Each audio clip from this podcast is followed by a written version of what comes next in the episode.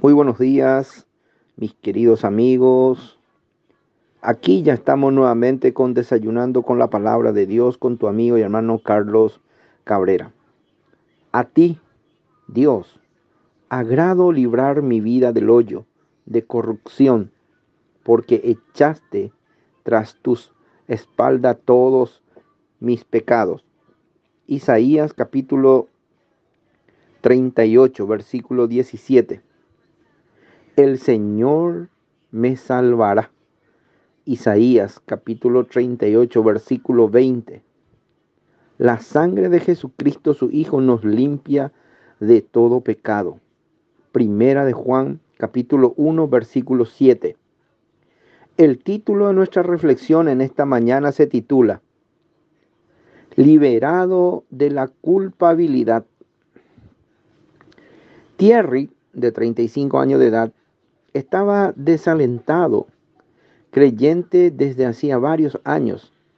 Atravesaba un periodo difícil, se sentía frágil, encerrado en sí mismo y muy débil frente a las tentaciones, lo que lo entristecía profundamente. Además, se acordaba sin cesar de las faltas de su vida pasada.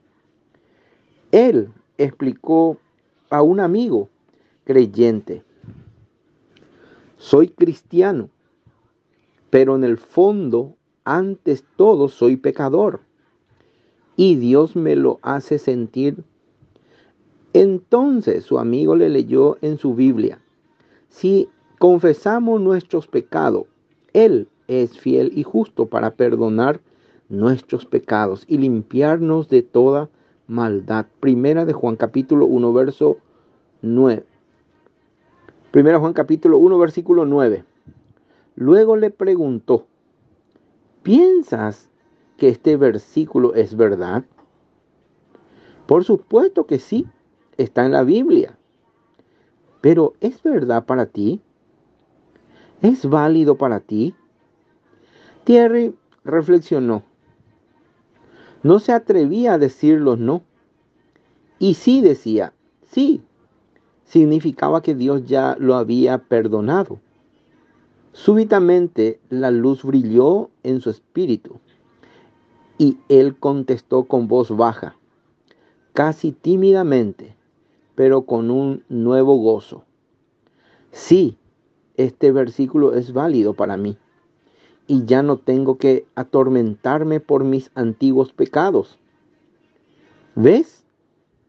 Thierry, Nunca debes pensar que Dios sigue teniendo en cuenta tus pecados. Si se los ha confesado, Dios perdona y lo hace con perfecta justicia, porque Jesús cargó con tus pecados en la cruz.